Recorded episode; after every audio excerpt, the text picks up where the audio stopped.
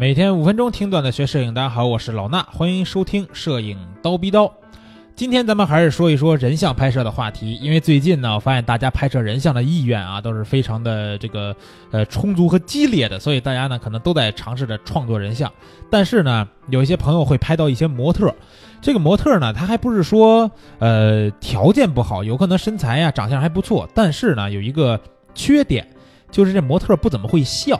笑起来呢，可能比较假，或者比较尴尬，比较僵硬，或者甚至是笑起来它就不好看了。所以说，面对这种笑比哭还难看的模特，应该怎么拍呢？今天给大家提几个小的技巧，可以让你拍出这种不一样的人像啊。那首先我们说笑比哭还难看，对吧？那咱们首先要确定一点，就是这个拍摄的时候呢，咱就不要让模特笑了，对吧？不笑也能拍出不一样的照片来，不拍这种傻白甜的糖水片就可以了。那其实我们也可以尝试一下拍一种这种慵懒风的照片。什么叫慵懒风呢？就是模特的这个眼神呢，相对比较轻松放松，然后他有有这种比如睡眼惺忪的这种状态呀，或者眼神放空的这种状态。有时候这样的状态呢，拍出来的照片还能自带一些情绪的感觉。这个呢，就需要你去调动模特的时候跟他说啊，你就是比如靠在一个地方休息，对吧？然后眼神呢，就是稍微的放松一点，或者说有一个小技巧可以告诉大家，就是你让模特拍之前的时候，你摁下快门之前，你让他闭着眼。然后呢，你要拍了，你说三二一，来，慢慢睁眼，在他睁眼的一个过程中，快睁大的时候，啊，放松的时候，你去按下快门。这时候呢，有时候眼神呢，相对来说就是比较慵懒的，呃，所以说不用拍这种呃，非得笑的特别好看的照片呢，就是其中一个。那有一些比较腼腆的模特啊，或者说甚至就不是模特，就是我一朋友，对吧？我一同事，就是素人。那这时候拍摄呢，还有一个小技巧，就是不用让他看镜头。啊，因为大部分人面对镜头呢都会比较紧张，所以呢让他去看一看其他的方向，啊看看上面、下面、左边、右边，哪个方向都可以，你只要给他。指个地方让他看就可以了。那这时候呢，他不看镜头，有时候还会稍微的更更放松一点，啊，或者说是这个你直接给他戴个墨镜，对吧？戴墨镜呢也是一种创作人像的方法，因为他戴上墨镜以后，其实人嘛会有一种天然的自我保护的感觉，的安全感会增加一些，所以说也不会太有紧张感去面对你的镜头了，因为你也看不到他的眼睛，他也知道你看不见，所以他会更放松。啊，戴墨镜的拍法呢？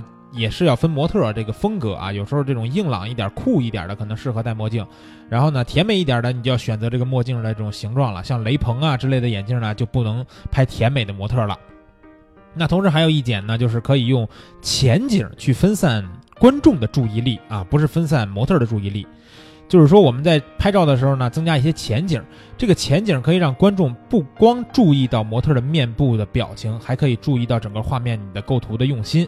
有时候呢，你还可以通过前景去遮挡一部分模特的面部，但是注意啊，只能遮挡一点儿，别挡得太多了。